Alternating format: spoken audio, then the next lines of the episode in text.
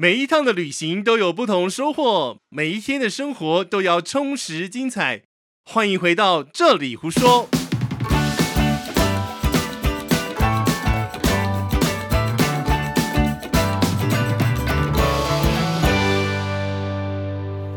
嘿，你好，我是杰西大叔，欢迎您点进来收听这里胡说的节目简介。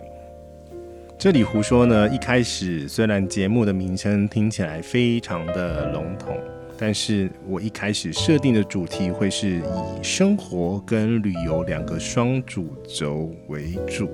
主要的原因是因为二零二零年呢、大家都没有办法飞，没有办法旅游，所以呢，还是要找一些备用的题材范围、守备范围，才有办法长久的经营这个节目。而另外一个去解读旅游跟生活的关联性，就是说，你在旅行当中，其实就是实现你生活态度的一个过程；你在生活当中呢，就是实现你人生旅程的一个记录。所以，旅游生活就会是这里胡说的主轴啦。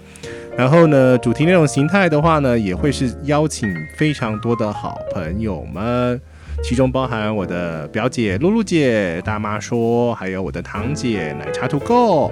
呃，还有我我一开始的 partner，他其实我是我外商体系时候的学生，他叫莉莉安。小妹说，虽然说呢，小妹她自己的声音比较低沉，听起来比较没有精神一点点，但是她是去过非常很独特，或者是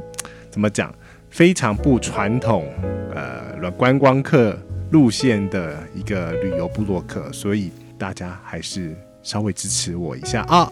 好，那我们有很多很多的小小子单元，这些小小子单元呢，你可以透过节目网站，在 show not 里面你可以找到它的网址 jltalks 点 First Story 点 io，然后就可以找到各种不同的小小子单元在播放清单里面哦。那另外呢，如果你有任何的问题想要联系杰西大叔的话呢，也欢迎透过 First Story 的留言功能，不管是文字或者是语音。另外呢，也可以透过 Instagram 用 IG 的方式跟杰西大叔联络哦。那以上就是这个节目的小小介绍。那另外一个彩蛋就是，请大家不要听太早以前的节目，因为设备很烂，录音很烂。爆掉的爆掉，设备没有设定好的 没有设定好，